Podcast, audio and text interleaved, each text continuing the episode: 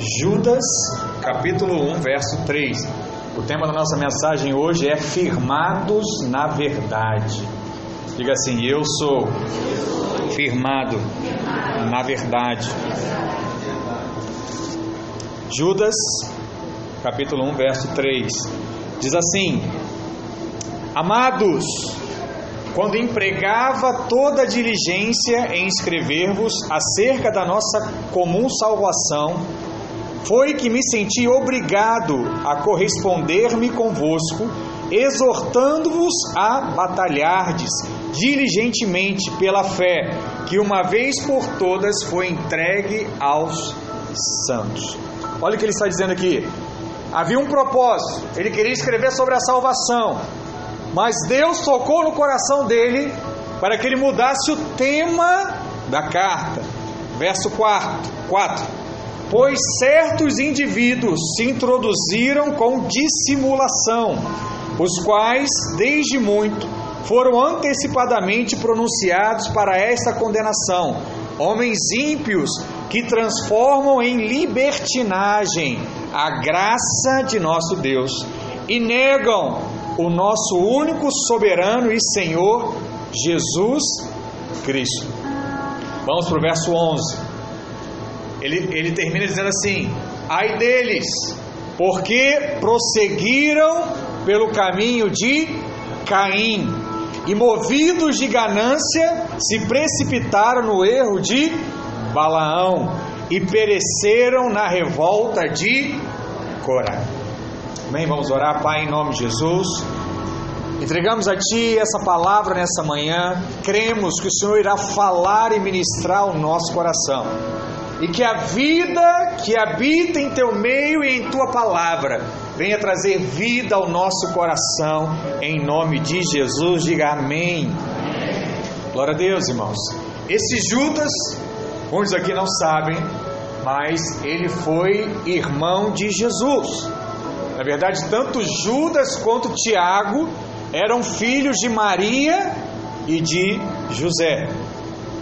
Lendo a Bíblia, você sabe que Jesus é o único filho da Virgem, né? Maria não havia tido ainda relação com José, e o Espírito Santo entrou em Maria e nasceu Jesus. Jesus é o único filho da, da Virgem, sendo 100% homem e 100% Deus. E nessa epístola, que tem apenas um capítulo, Judas diz que algo aconteceu e que ele precisou mudar o assunto daquela carta, mudar o assunto daquela pregação. Ele estava escrevendo sobre salvação, mas pelo Espírito de Deus, ele resolveu mudar e exortar os irmãos a batalharem em fé. Então ele começa a exortar o povo de fato a ter fé. E aí eu pergunto: por que, irmãos? Ele fez isso. Ele diz: ele precisou fazer isso, porque no meio da igreja começaram a se introduzir homens que pregavam contra o Evangelho, que distorciam o Evangelho. E sabemos que a consciência da nossa fé depende exclusivamente daquilo que nós cremos. Aquilo que você crê gera em você um comportamento. Se eu creio que Cristo muda a minha vida, que Cristo financia a minha obra, que Cristo financia os meus estudos, qual será o meu comportamento? Eu vou esperar em Deus a promessa. Eu vou esperar em Deus a materialização daquilo que Ele tem falado ao meu coração, porque a fé gera comportamento. Porque somente a verdade do Evangelho tem poder de transformar a nossa vida e nos fazer de fato andar em vitória. Todos nós queremos ter vitórias, todos nós queremos testemunhar das bênçãos. Então qual é o segredo, pastor? É um só. Eu preciso estar firmado aonde? Diga, na verdade, de Cristo. É a solução dos meus problemas. Mas Judas ele vai usar três exemplos para nos dizer o que nós não devemos fazer. E ele fala sobre Caim, sobre Balaão e sobre Corá. E eu quero mencionar cada uma dessas histórias para você entender qual era a exortação que Judas estava fazendo ao seu povo. E ele diz: Olha, para que você esteja firmado na verdade, você não deve andar no caminho de Caim. A primeira advertência que Judas nos faz é sobre aqueles que decidiram andar como Caim andou. Quem lembra aqui qual foi o primeiro assassinato da Bíblia? A primeira menção disso. Caim, a Bíblia diz que assassinou seu irmão Abel. E por que, que ele fez isso? Ele fez isso porque Abel era um adorador e ele não? Não. Os dois eram adoradores. Os dois seguiam a Deus. Mas um veio a Deus pelas obras, e o outro veio a Deus pela fé.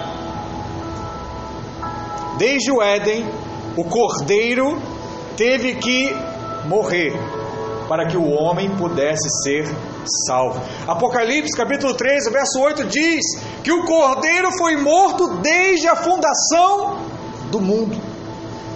Desde o início, houve a necessidade do cordeiro morrer. Mas, pastor, aonde o cordeiro morreu? Lá em Gênesis, lá no início, aonde? A Bíblia diz que depois que Adão e Eva pecaram, eles perceberam que estavam nus. Eles já andavam nus, mas naquele momento eles percebem, eles olham e veem uma nudez do outro, e se envergonham com aquilo e pedem a Deus: Deus, precisamos ter roupas, porque estamos nus. A consciência do certo e errado entrou na mente deles. Não existia essa preocupação. E aí o que a Bíblia diz? Que um cordeiro é morto. E da pele do cordeiro, do cordeiro são estabelecidas as primeiras vestes da humanidade. Para quem aquele cordeiro apontava, irmãos? Para Jesus. E o que ele estava mencionando aqui? Houve um pecado. Adão e Eva pecaram. É necessário agora que um cordeiro morra e que o sangue do Cordeiro, de fato, seja derramado sobre a vida do pecador. Depois que eles saem do Éden, a Bíblia diz que Adão e Eva tiveram dois filhos, Caim e Abel. E por alguma razão, Caim, a Bíblia diz, se recusou a se apresentar diante de Deus da maneira que ele havia sido pré-estabelecido. E qual era a forma do homem se apresentar a Deus? Diga, através do sangue. Todo relacionamento com Deus, toda aliança com Deus, ela é baseada no, diga, sangue, no sangue. Quando aceitamos o modo de Deus, nós reconhecemos que somos o que? Pecadores. E quem é pecador precisa da cobertura do que? Do sangue. Quem reconhece que peca necessita do sangue. Caim, a Bíblia diz, ele não fez isso. Ele trouxe ao Senhor uma oferta de que, irmãos? De cereais. O que, que estava faltando ali? Diga, o sangue. Abel, por sua vez, ele trouxe um cordeiro. Que aponta para quê? Para o Filho de Deus, que derramou o sangue sobre nós.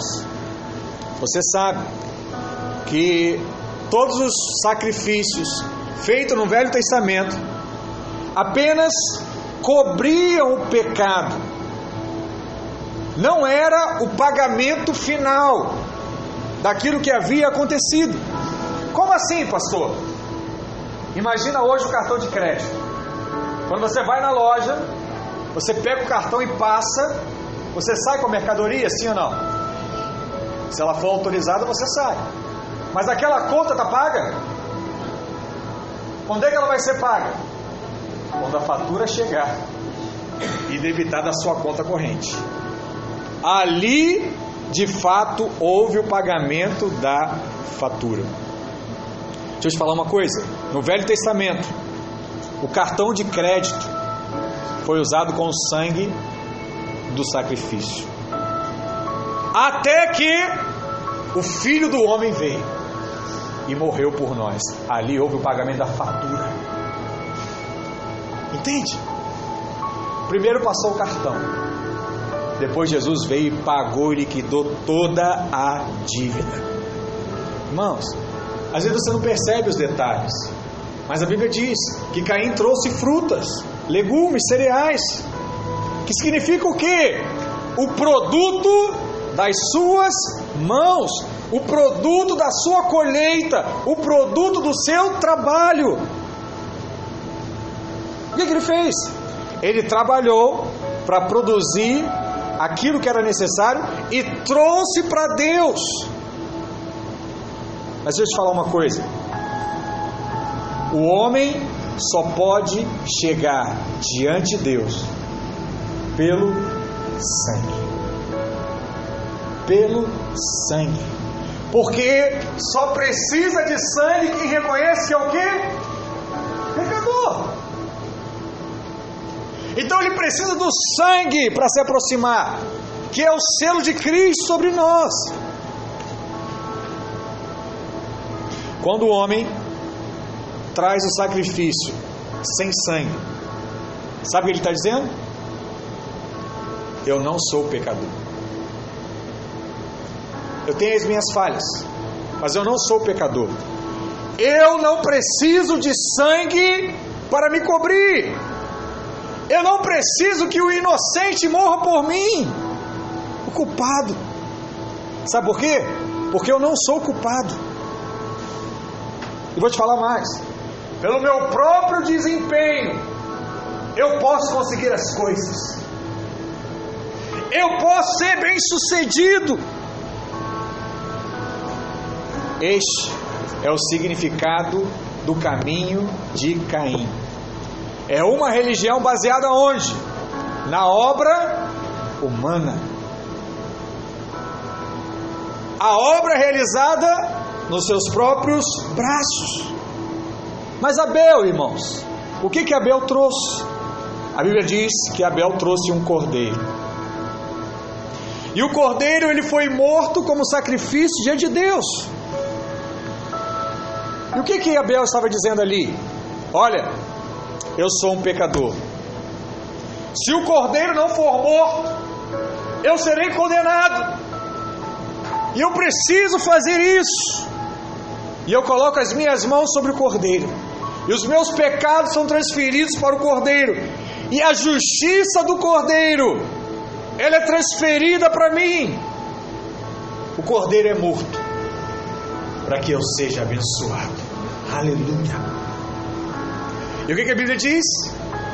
Que Deus aprovou a oferta de Abel, mas rejeitou a oferta de Caim.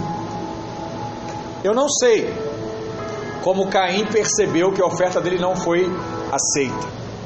Talvez tenha caído fogo dos céus e consumido aquela oferta, como era a prática no Velho Testamento. Toda oferta que era aceita, o fogo de Deus vinha que significava, significava que o juízo de Deus e consumia a oferta. Provavelmente teve um, algum sinal desse, para que Caim percebesse que a dele não foi aceita. E a Bíblia diz que Caim ficou com inveja do irmão e encheu seu coração de amargura. E ele certamente pensou que Abel não é melhor que eu. Eu ofereci o meu melhor. Eu dei o meu melhor para Deus. Por que Abel foi aceito, a oferta de Abel foi aceita, e por que a minha não foi aceita? Essa era a crise de Caim. E o fim da história vocês sabem. Caim vai e mata Abel. Gênesis 4, 7. O Senhor diz a Caim: fala o seguinte: olha, se procederes bem, não é certo que serás aceito? Se todavia procederes mal, eis que o pecado jaz à porta. Já está lá. Esse é um texto, irmãos, um pouco obscuro na palavra, mas tudo fica claro quando nós entendemos que a expressão o pecado jaz à porta também pode ser traduzida como a oferta do pecado está à porta. Em outras palavras, tudo que você precisa para vencer o pecado na sua vida já está à porta. O que, que Deus está dizendo para Caim? Ei, rapaz, está aqui o cordeiro. Você não tem que fazer mais nada. O cordeiro está aqui na sua porta. Vai lá, pega, sacrifica, sacrifica, sacrifica ele, entrega ele. Sabe o que isso quer dizer? Que até a oferta que você traz ao Senhor é Ele que te dá. Não ache que é o seu trabalho, não ache que é o seu esforço, não ache que é a sua habilidade, não. Cordeiro já está à porta. A palavra diz que Caim rejeitou e preferiu ele mesmo colher o melhor cereal e entregar como oferta ao Senhor. Deixa eu te falar algo. Para o pecado, temos a provisão do sangue. Mas se confiarmos na justiça própria, as nossas obras serão contadas como iniquidade. Quem estava no culto passado sabe que iniquidade é diferente de pecado. Porque iniquidade é tudo aquilo que você faz que Deus não mandou você fazer. Pode ser algo bom em meio à sociedade, ou pode ser algo ruim se Deus não mandou você fazer, não faça. O que Caim estava fazendo aqui? Caim ofereceu uma oferta. Você vai dizer o quê? Pecador miserável, trazendo uma oferta diante do Senhor, passando um cartão de crédito. Alguém diria isso? Não. Pessoa ofertante, generosa na igreja. Se Deus não mandou fazer, não faça. Por outro lado, se Deus mandou fazer e você não fez, alguma coisa está errada aí. E Deus, ele, ele conta essa história de Caim para que haja uma revelação no seu coração. Olha o que diz lá em 1 João 3, verso 11. João ele faz menção da história de Caim. Olha o que ele diz: Porque a mensagem que ouviste desde o princípio é esta: que nos amemos uns aos outros não segundo Caim, que era do maligno e assassinou ao seu irmão. E ele diz: E por que o assassinou? Porque as suas obras eram más e a dos seus irmãos eram justas. Na linguagem de hoje, porque as obras de Caim eram feitas no próprio braço e as obras de Abel eram feitas na dependência total de Deus. O cordeiro estava à porta. E Abel foi lá e pegou o cordeiro, sacrificou e ofereceu. Não fez nada demais. Por conta disso, a Bíblia diz que Abel era justo e Caim era maligno. Mas eu te pergunto, o que que Abel fez para ser chamado de justo? Sabe o que ele fez? Ele apenas confiou no sangue do cordeiro. Sabe a menção que se faz de Abel na Bíblia? Que Deus falou com ele, ele foi, pegou o cordeiro, sacrificou e entregou a Deus. Logo depois ele morreu. Foi assassinado, mas mesmo assim, em diversos livros da Bíblia, Abel é lembrado como um homem justo e cheio de fé. O que que ele fez? O que que ele construiu? O que que ele deixou para os filhos? nada, só o seu testemunho. Que é lembrado até hoje. Deixa eu te falar uma coisa: se você confiar no sangue, Deus sempre estiverá como um homem justo, cheio da justiça. Filipenses 3,9 diz assim: E se achado nele, não tendo que? O que, que diz aí? Está aí o verso 3, Filipenses 3,9. Agora tá, né? Amém. E se achado nele, não tendo que? Justiça própria. Que procede da onde? Da lei. Senão a que é mediante a fé em Cristo. A justiça que procede de Deus, baseada na fé. Estão entendendo a diferença? Abel e Caim. 1 Coríntios 1,30 continua dizendo assim: Mas vós sois dele, em Cristo Jesus, o qual se tornou da parte de Deus sabedoria e justiça e santificação e redenção. João diz que Caim matou Abel porque as suas obras já eram más. E o que seria ter obras malignas? Obra maligna é confiar na sua própria justiça. Quando confiamos na justiça própria, inevitavelmente, todas as obras da carne vão acabar se manifestando. Dá um exemplo, pastor. Fiz por onde? Ajudei o pastor. Ele não mencionou meu nome na reunião. Eu acho isso um absurdo. O que, é isso?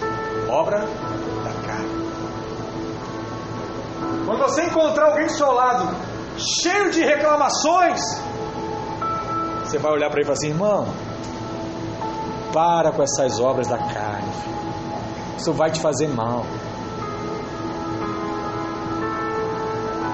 E aí a pessoa vai te perguntar assim: mas o que eu devo fazer então?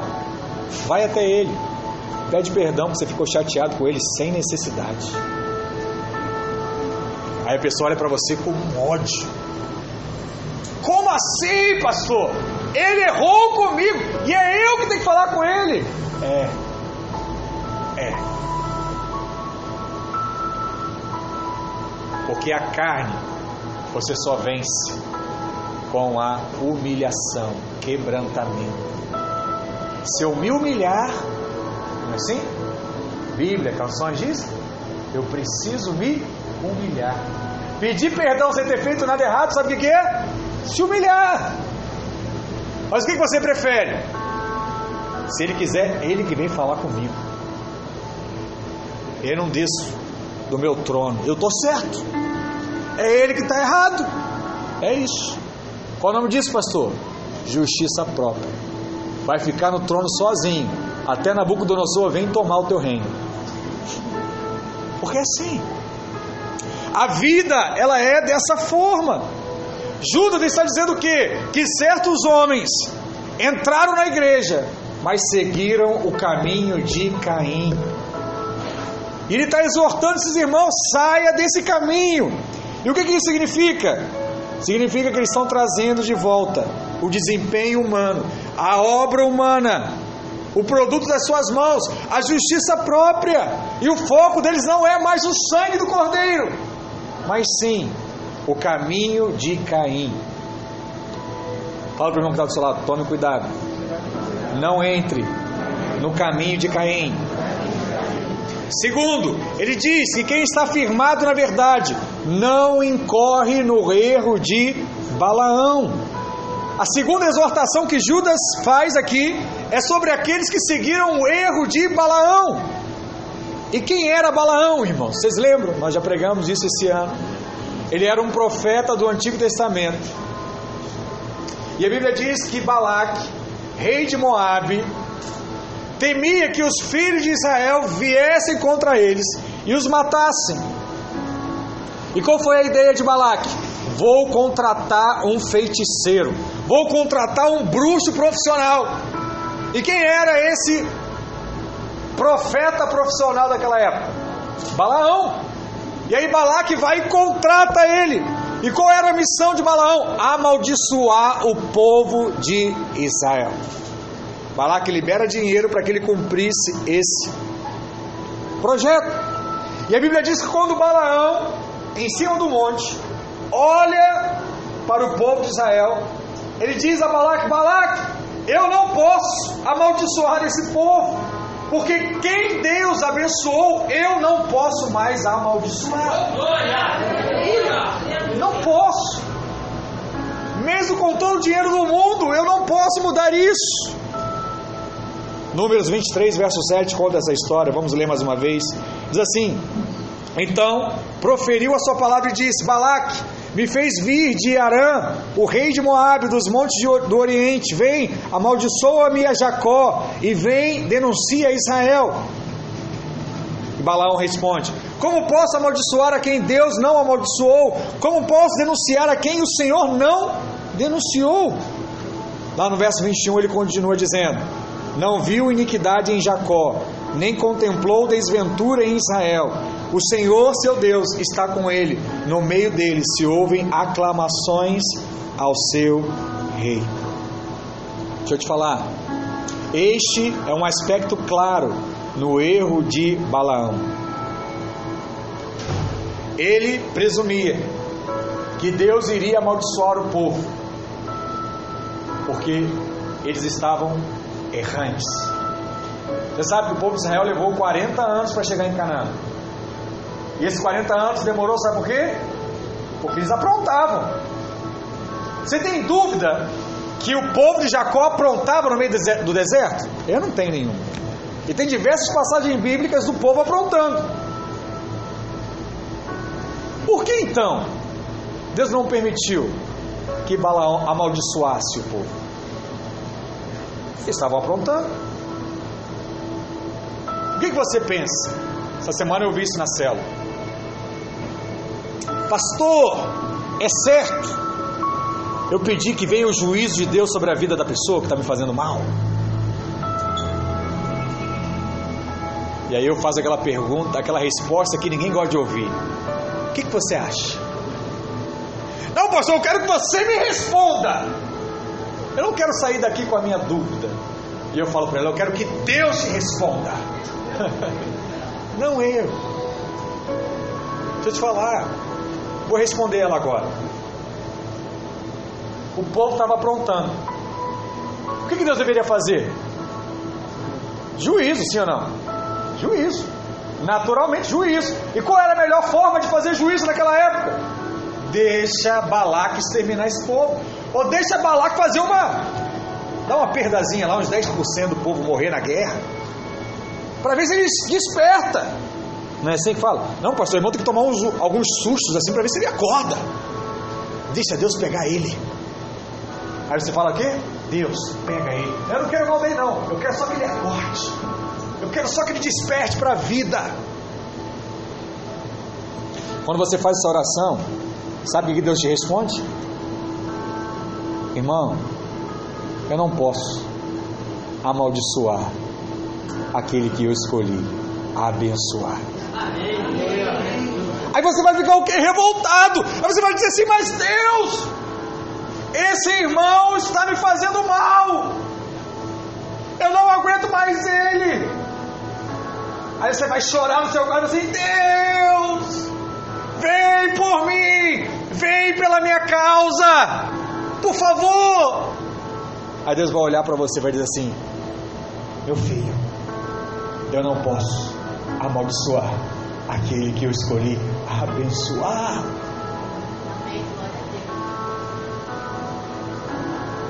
Aí qual é o ditado popular que surge aqui? Se eu não posso contra o meu adversário, eu me junto a ele. O que é se juntar nessa, nessa hora? Vai lá. Faz daquele seu pior inimigo o seu melhor amigo. Eu vou te falar, hein? Aqueles que entendem esse princípio e praticam, o maior inimigo vira o maior amigo. Temos diversas histórias dessa dentro da igreja. Por quê? Porque um decidiu oferecer o cordeiro. O que é o cordeiro no relacionamento? um decidiu ir para a cruz. Se um vai para a cruz, a salvação é plena.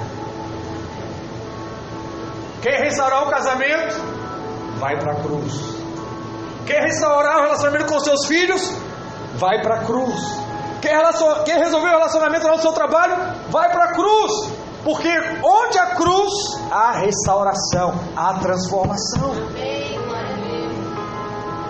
É simples, não é fácil. Quando alguém diz assim, pastor, foi fácil para Jesus ir para a cruz? Não. Carregou a cruz, sofreu, foi ultrajado, foi humilhado. Não é fácil, mas foi simples. Um simples ato trouxe a salvação para o mundo todo. Pedir perdão, pastor, é difícil? Não. Você usa a sua boca, o seu lábio. Às vezes você gasta o dinheirinho, você marca lá um almoço, um perdão, irmão, deixa eu falar uma coisa para você. Um perdão bem feito. Te dá uma dica, hein? Não é você ir até a casa da pessoa, não. Você vai marcar o melhor jantar. Olha o que eu estou te falando. Você vai marcar o melhor banquete. Fala assim, fulano, você pode vir na minha casa hoje? Aí aquela pessoa sai de casa, você não fala nada, ela sai de casa desconfiada, né? Que esse, que, que esse cara tá me aprontando agora? Aí ele abre a porta, você bota um jogo de luz, você liga um som, você vai dizer, garçons, avancem, sirvam esse homem. Aí ele vai olhar, o que está acontecendo? Ai, não sei. Deve ter alguém filmando, alguma coisa vai acontecer agora. Aí ele senta na mesa e fala assim: Eu preparei o melhor banquete porque eu quero te pedir perdão hoje. Ah. É isso aí, vai pensar que a comida está envenenada. Mas sabe o que é isso? É quando você faz. Ei, quando você faz, melhor. Resolveu o problema, irmãos. Esse aí vai ser o seu melhor amigo, você pode ter certeza disso. Porque ele vai falar assim: olha, eu faço mal, mal a esse rapaz. E olha como é que ele me trata. Esse aí gosta de mim mesmo. Esse aí me entende. Traz ele para mim. Aí ele vai falar o seguinte: não, vamos. Semana que vem é lá em casa, hein? Aí você olha assim, pô, nem falava com o cara. E agora eu vou na semana que vem vou na casa dele. Explica esse mistério. Explica isso. Deixa eu te falar, ninguém pode revogar a bênção que Deus liberou. Qualquer um acha que pode lançar maldição sobre os irmãos. Se você acha isso, você está seguindo pelo erro de Balaão. Frequentemente, nós ouvimos falar de pastores que amaldiçoam aqueles irmãos que os deixam. Você não pode sair daqui! Graças a Deus, se um dia eu pensei assim, Deus já me libertou. Não assim, eu quero ir, você vai, vai ser feliz. Que Deus te abençoe. E a casa está sempre aberta para você, você, você voltar. Porque não sou eu que faço a obra. Não é você que faz a obra. Quem faz a obra é o Senhor. Por isso, cuidado de você pregar condenação, julgo sobre o povo de Deus. Porque se você fizer isso, você também está no erro da justiça própria. Nós somos abençoados porque somos de Cristo e não porque somos bons e fiéis. Ser bom e fiel é só uma consequência, porque você é de Cristo. Agora, quem é bom e fiel sem ter Cristo é só justiça própria. Declara assim comigo: Eu sou abençoado. Diga: minha casa é abençoada. Diga: minha família é abençoada. Os meus negócios são abençoados. Amém? Pare de querer encontrar brecha para justificar alguma decepção que você teve. Você é abençoado em nome de Jesus. Amém? E por fim, o terceiro exemplo que ele usa aqui, ele diz que quem está firmado na verdade não se envolve na revolta de Coré. A terceira exortação de Judas é sobre aqueles que se envolveram na revolta de Coré. E quem era Coré, pastor? Coré era um daqueles homens que ficaram chateados e tentaram uma insurreição contra Moisés e Arão. Arão, os irmãos sabem ou lembram, ele era o sumo sacerdote. E qual era o problema? Eles estavam com ciúmes de Arão, inveja de Arão, porque a palavra diz que Deus fez de Arão o primeiro sumo sacerdote de Israel. Mas Coré veio com o seu povo, chegou diante de Moisés e falou o seguinte: Números 16, verso 3, olha o que ele diz. Olha como é que ele fala com Moisés, né? Moisés era o, o libertador do Egito. Olha como ele diz: Basta! Ei, chega! Chega dessa pouca vergonha aí, basta! Pois que toda congregação é santa, cada um deles é santo, e o Senhor está no meio deles. Por que, pois, vos exaltais sobre a congregação do Senhor? Ele está dizendo aqui, ei, quem você pensa que é? Só porque é o pastor?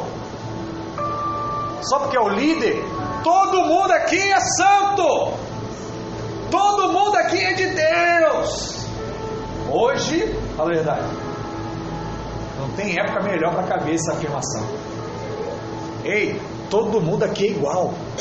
Vamos respeitar a todos, as minorias, as maiorias, os iguais, os diferentes. Tudo igual! Por isso que filho não pode disciplinar, pai não pode disciplinar filho, porque filho é homem, igual o pai que é homem, e ele não tem que falar de igual para igual. Se o filho falar, não quero, você vai dizer, eu entendo, você está certo. É isso. Faz isso na sua casa. Faz isso. Porque, irmãos, é muito bonito, né? Ser o politicamente correto. Aplica. Aplica o politicamente. Seja sincero. Faz o politicamente correto em todas as áreas da sua vida. Ah, não, pastor, aqui não. Aqui não. É igual aqueles irmãos da igreja, né? Não, pastor, você pode falar na minha vida, pode falar tudo, menos no meu relacionamento. Aqui não. Fala do meu trabalho, sabe? Fala da minha roupa, fala do meu jeito de ser, mas aqui no meu relacionamento não, fala não. Ah, não, pastor, fala de tudo, mas no dinheiro não. Como eu gasto meu dinheiro? Não, não, não. Aqui não. É mais ou menos isso. São pessoas que nós chamamos o quê? De incoerentes. Agora deixa eu te falar uma coisa. O que Coré, a tribo de Coré, que o povo de Coré falou, não era algo errado. Por quê? A congregação de fato é santa. Mas deixa eu te falar algo. Não basta falar a coisa certa. É preciso ter a posição correta diante de Deus. Porque existem muitas pessoas hoje falando contra a igreja, contra os seus pastores. E o que eles dizem pode até ser verdade. No entanto, da forma com que eles falam, aquilo está cheio de morte. E ninguém gosta de morte. Morte tem um cheiro ruim. Quando algo está se decompondo, o cheiro fica ruim. E quando é você de Deus e você está no meio de um ambiente de morte, sabe o que você sente? O cheiro. E você não consegue mais sair. Pastor, eu estava no meio de um grupo, uma reunião, e começaram a falar mal de fulano, e começaram a falar mal de ciclano. Se você é de Deus, na mesma hora você vai sentir o cheiro de quê? Morte. E ninguém consegue conviver com morte. Esse é o sinal que aquele ambiente não é para você. Esse é o sinal que aquela conversa não é para você. Esse é o sinal de que você não deveria mais ouvir isso. Porque não tem vida. E a Bíblia diz que Coré se levantou contra Arão e disse: Nós todos somos santos. Ele estava dizendo ali? Ei, eu não preciso de Arão. Só que Arão na Bíblia era quem? Ele era o sumo sacerdote. E Deus estabeleceu naquele tempo uma prática. Ele diz o seguinte: somente o sumo sacerdote pode entrar na minha presença. Então havia um ritual. Quem estabeleceu Moisés? Quem estabeleceu o pastor? Quem estabeleceu o líder? Não, quem estabeleceu foi o próprio Deus. Deus quis assim. Mas Coré achava que não. A forma como que foi estabelecido não é a correta. A forma que foi estabelecida é injusta. Não, está errado. Tem que ser diferente. Deixa eu te falar. Hoje, o sumo sacerdote é Cristo. E ninguém pode chegar a Deus a não ser em Cristo. Porque a Bíblia, na Bíblia existe o princípio do representante. Nós já falamos sobre isso. Ou seja, Deus trata com o representante para tratar com o povo. O que a palavra, a palavra diz acerca dos pastores que ensinam heresias? Ele fala assim: coitado daqueles que estão na posição de ensinar e ensinam errado, esses terão muito maior juízo. Por quê? Por conta do princípio do representante. Nós falamos o exemplo de Davi. E quando Davi foi lutar contra Golias, a vitória não foi de Davi, a vitória foi de todo o Israel, porque Davi representava o povo. Então, não era necessário que todos lutassem, apenas um lutou e conseguiu a vitória. Da mesma forma, todos nós somos pecadores, por conta do pecado de um único homem. De quem? Adão. Por conta do pecado de Adão, todos nós nos tornamos pecadores, porque Adão ele era o nosso representante. Deixa eu te chamar a atenção de uma coisa. Talvez você não tenha entendido ainda. Você não é pecador por conta dos pecados que você comete hoje. Você é pecador porque Adão pecou. Então você carrega sobre si a natureza pecaminosa. Foi herdada de pai para filho. Tá lá, é a descendência. Por outro lado, assim também, pela mesma ideia, pela mesma lógica, pelo mesmo princípio, se nós formos salvos por conta da obediência de um único homem, que foi quem? Cristo Jesus, foi obediente até a cruz, seguiu a direção de Deus até o final. Se nós formos obedientes a Ele, e Ele é o nosso representante diante de Deus, por isso a vitória de Cristo é considerado o quê? A nossa vitória. E a obediência dele é o que? A nossa obediência, a nossa justiça. Hoje eu posso descansar na graça, porque nós temos Jesus como nosso sumo sacerdote, irmão. Qual obra que eu fiz? Nenhuma. Qual obra que ele fez? Toda. E qual é a certeza que ele fez toda a obra? Porque no fim, o último suspiro, o que Jesus disse? tetelestai, está consumado. Está dizendo aqui, olha, toda obra que o homem necessita fazer, tudo já foi feito. Uau! Tudo já foi feito. Se você entender essa mensagem, você é capaz de viver uma vida de descanso. Por quê, pastor? Porque o nosso sumo sacerdote, a Bíblia diz que ele foi aceito. Vou te falar algo, talvez você também não se lembre. Pelo princípio do representante, se o sumo sacerdote, presta atenção nisso, se o sumo sacerdote do, da velha, da, do Velho Testamento, se ele entrasse no Santo dos Santos, e se ele caísse morto, ele seria arrastado para fora, teria uma corda, iriam puxar ele. Né, histori, historiadores, né, teólogos dizem que ele ia amarrado numa corda com um sininho. E enquanto você ouvisse o sino, é porque o homem estava vivo. Se parasse o barulho do sino, é porque o homem morreu. Aí puxavam a corda para tirar aquele homem. E preparavam um novo sacerdote para que entrasse no Santo dos Santos. Porque todos os anos o sumo sacerdote tinha que oferecer sacrifício para que o, a bênção de Deus viesse sobre o povo. Mas se o homem morresse, qual era o sinal que Deus estava dando? O povo foi rejeitado. Eles agora teriam um ano ruim, teriam uma colheita fraca, passariam fome, seriam atacados pelos inimigos. Esse era o sinal quando o sumo sacerdote morria. Por outro lado, quando o sumo sacerdote saía do Santo dos Santos vivo, ele erguia sua mão para abençoar a nação. E agora eles sabiam que aquele ano seria um ano abençoado, porque Deus aceitou a oferta daquele povo. O que, que Deus estava dizendo? É que se o sumo sacerdote é aceito, ei, se o sumo sacerdote é aceito, você também é aceito. Aleluia. Aleluia. João diz: como ele é, nós somos neste mundo. Se ele é aceito por Deus, nós somos também o que? Aceitos. Se ele é justo, nós também somos o que? Justos. Se ele é saudável, nós somos também o que? Saudáveis.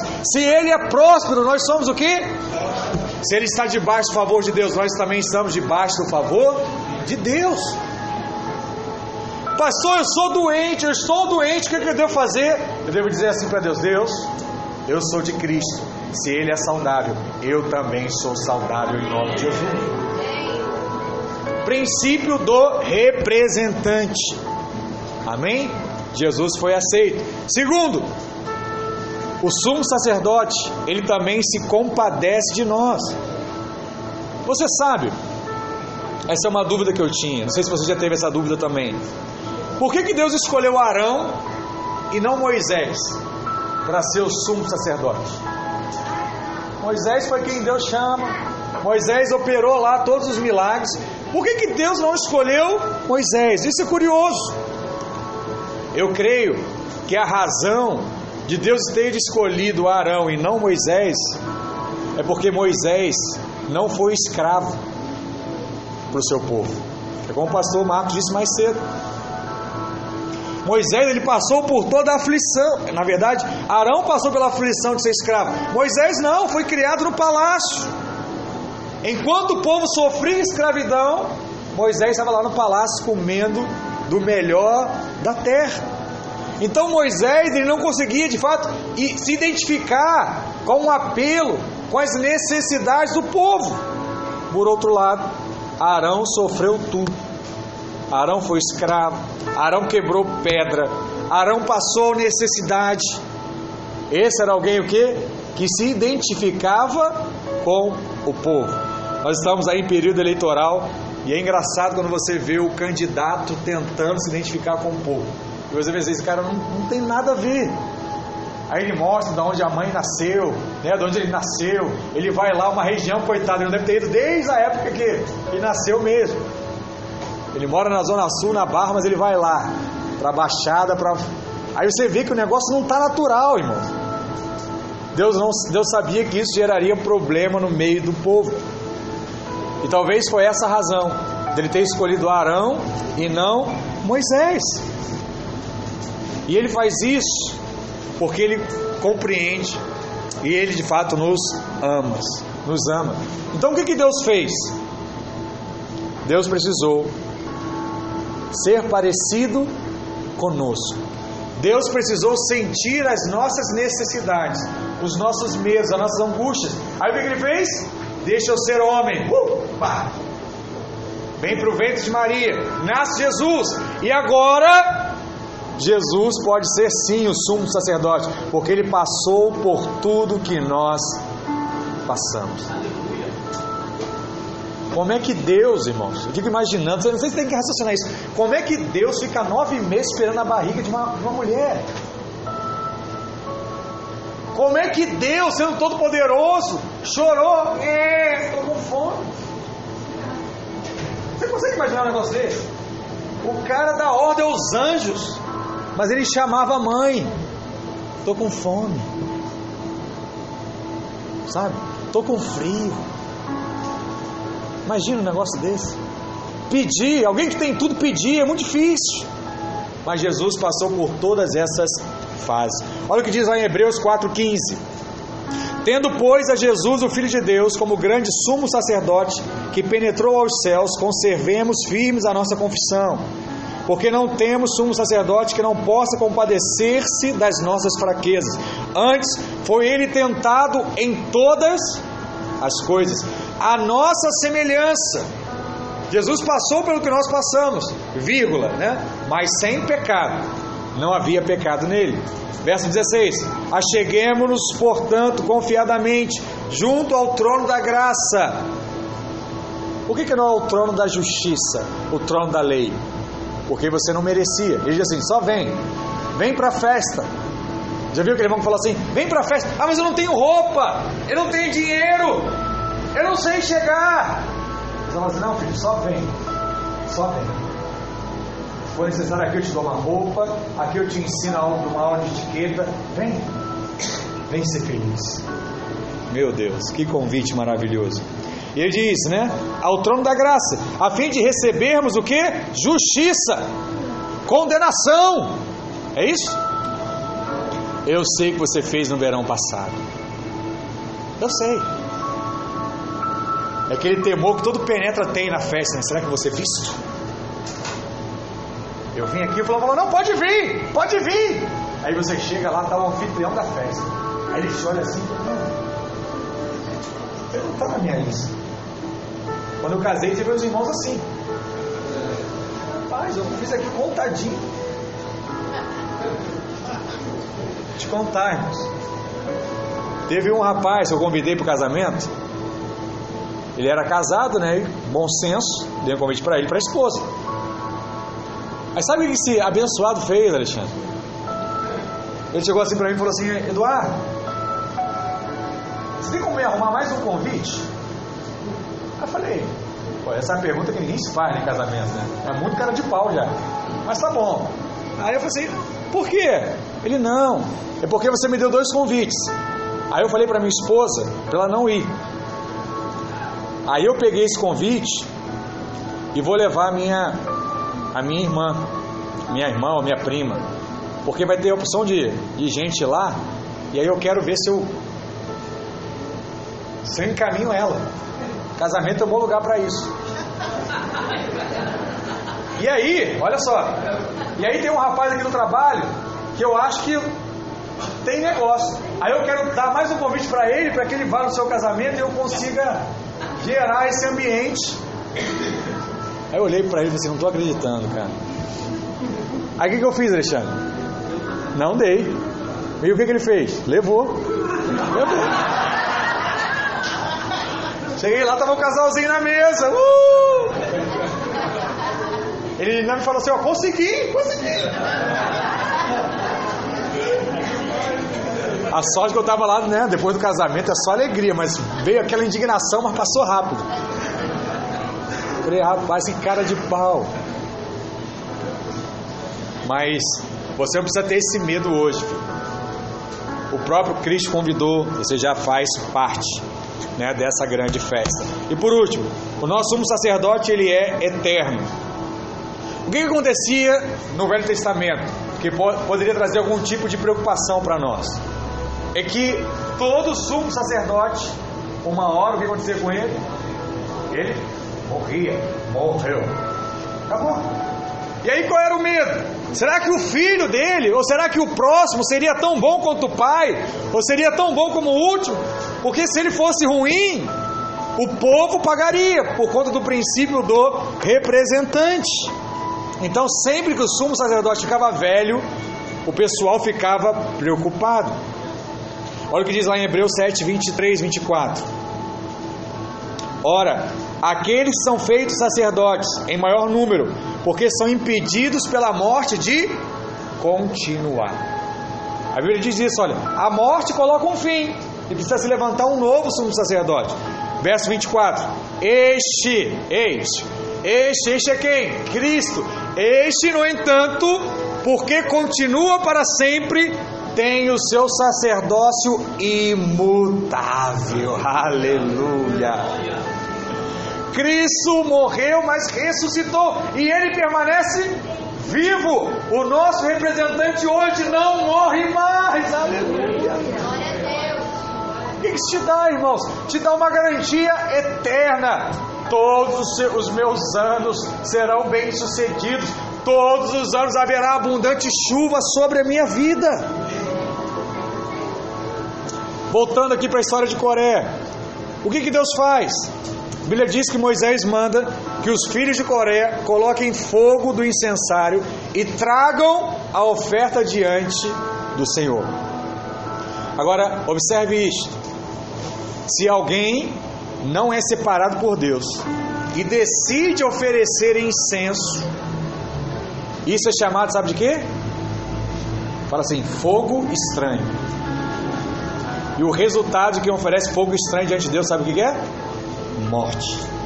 No dia seguinte, Coré e os outros ofereceram incenso e imediatamente um fogo saiu e consumiu a todos. Princípio errado, coração errado.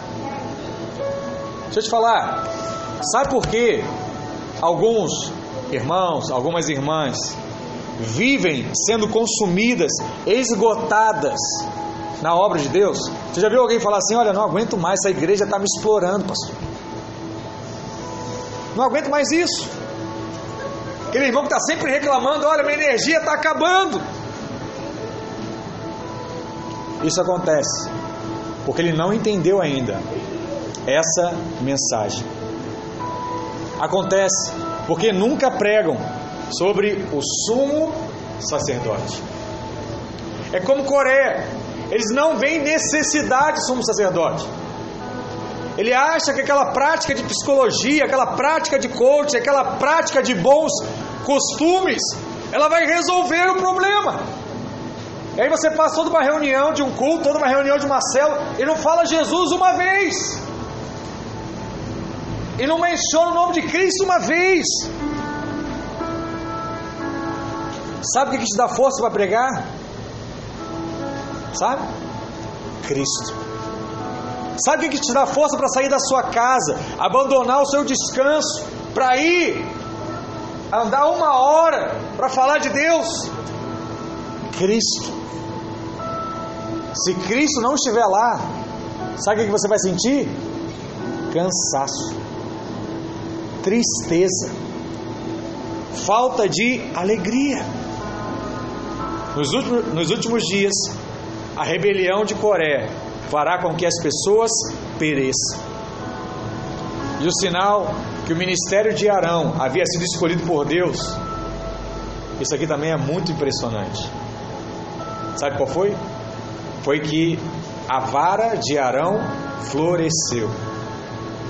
Isso nos fala de vida, vida de ressurreição. Aqueles que andam no caminho de Coré podem até falar a coisa certa, mas não possuem vida de Deus como selo do seu ministério. Está firmado na verdade, é algo tão importante que Judas mudou o assunto da sua carta para divertir os irmãos. E as suas exortações são fundamentais para nós hoje. Não ande no caminho de Caim. Sabe? Não ande. Não incorra no erro de Balaão, não amaldiçoe, não condene as pessoas, sabe? Não se envolva na, rebeli na rebelião de Coré, que é todo mundo igual, que eu não preciso do sumo sacerdote, que eu não preciso de Cristo.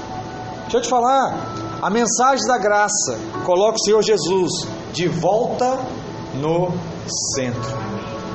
A mensagem da graça faz tudo depender do Senhor Jesus e nada do homem. Nunca inverta essa ordem. Essa semana estava na célula lá do Camacho. Ele me pediu, né, eu fui na célula de adolescentes, depois fui na célula dos mais velhos. As duas, na célula dos adolescentes, falou assim: né, aquele ali não é o pastor, não. Ele está falando, está brincando, o pessoal está bagunçando a reunião e ele está levando. Alguma coisa está errada aí. Já falei para cá, macho, para os adolescentes, usa a linguagem dos adolescentes. Mas o que, que não pode faltar? Diga, vida de Deus. Eu falei, falei, falei para ele, no final nós vamos orar. Esse povo aqui tem que quebrantar, vai chorar, tem que se arrepender. E ele via lá, aquela mesma, aquele mesmo adolescente, tava, yeah, ah, pula pra cá, ri! chorando, chorando. Sabe por quê? Porque a vida de Deus pegou, tocou. Não é a sua habilidade de pregação, é Cristo. Essa semana foi na cela dos mais velhos. Falei de outra forma. No final, nós oramos. Aí eu via lá aqueles jovens mais velhos, corações, olhos vermelhos, tocado. Sabe por quê? Vida de Deus. A vara floresceu. O que você precisa ter na sua cela, irmãos? Vida de Deus. Pastor, eu achei que tinha que ter dinheiro. Eu achei que tinha que ter roupa. Eu achei que tinha que ter sorriso. Eu achei que tinha que ter texto bíblico. Eu achei que tinha que ter teologia. Ei, o que precisa ter na sua reunião? Vida de Deus. Que precisa ter no seu casamento? Vida de Deus. O que precisa ter no seu relacionamento não é beijo na boca, não, rapaz. É vida de Deus. Se tiver a vida de Deus, tudo está resolvido.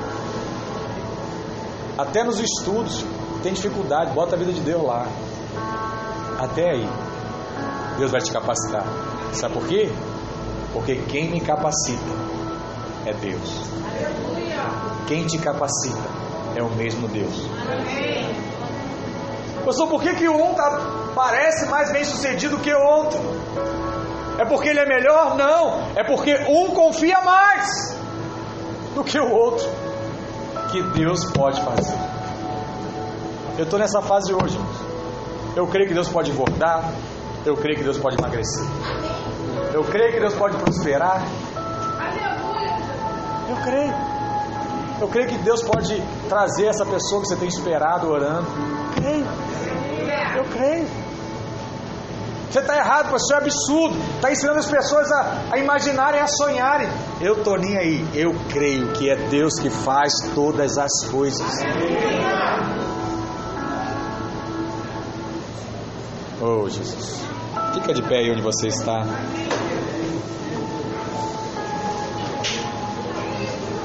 Olha aqui para mim, vamos orar aqui.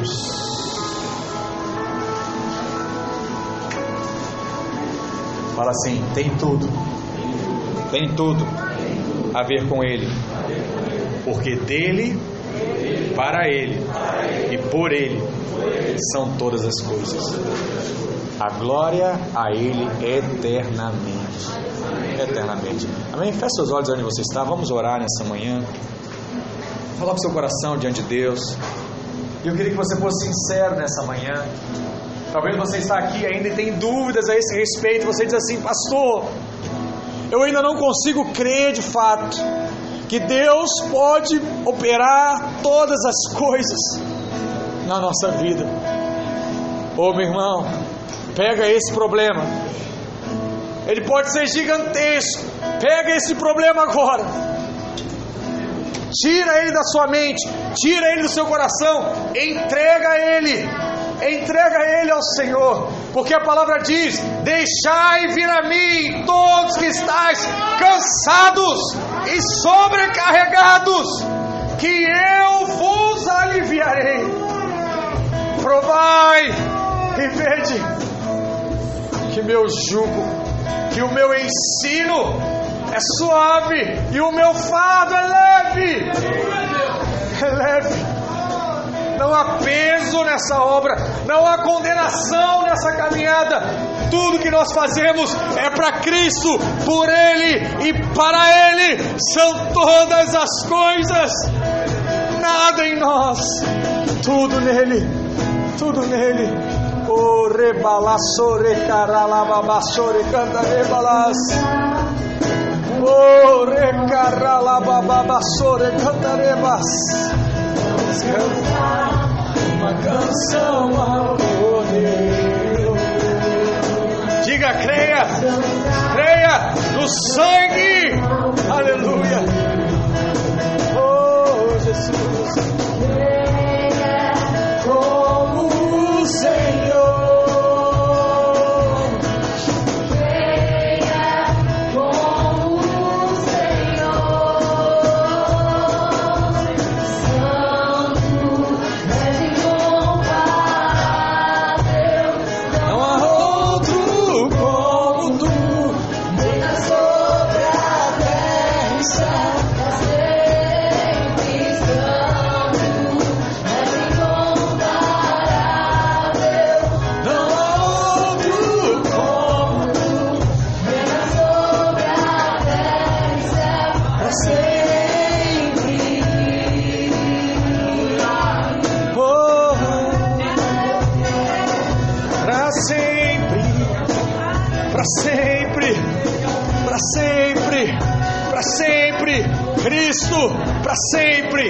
para sempre vivo, para sempre o nosso representante, para sempre o nosso sumo sacerdote, para sempre, para sempre. Aleluia, aleluia. Não ao poder.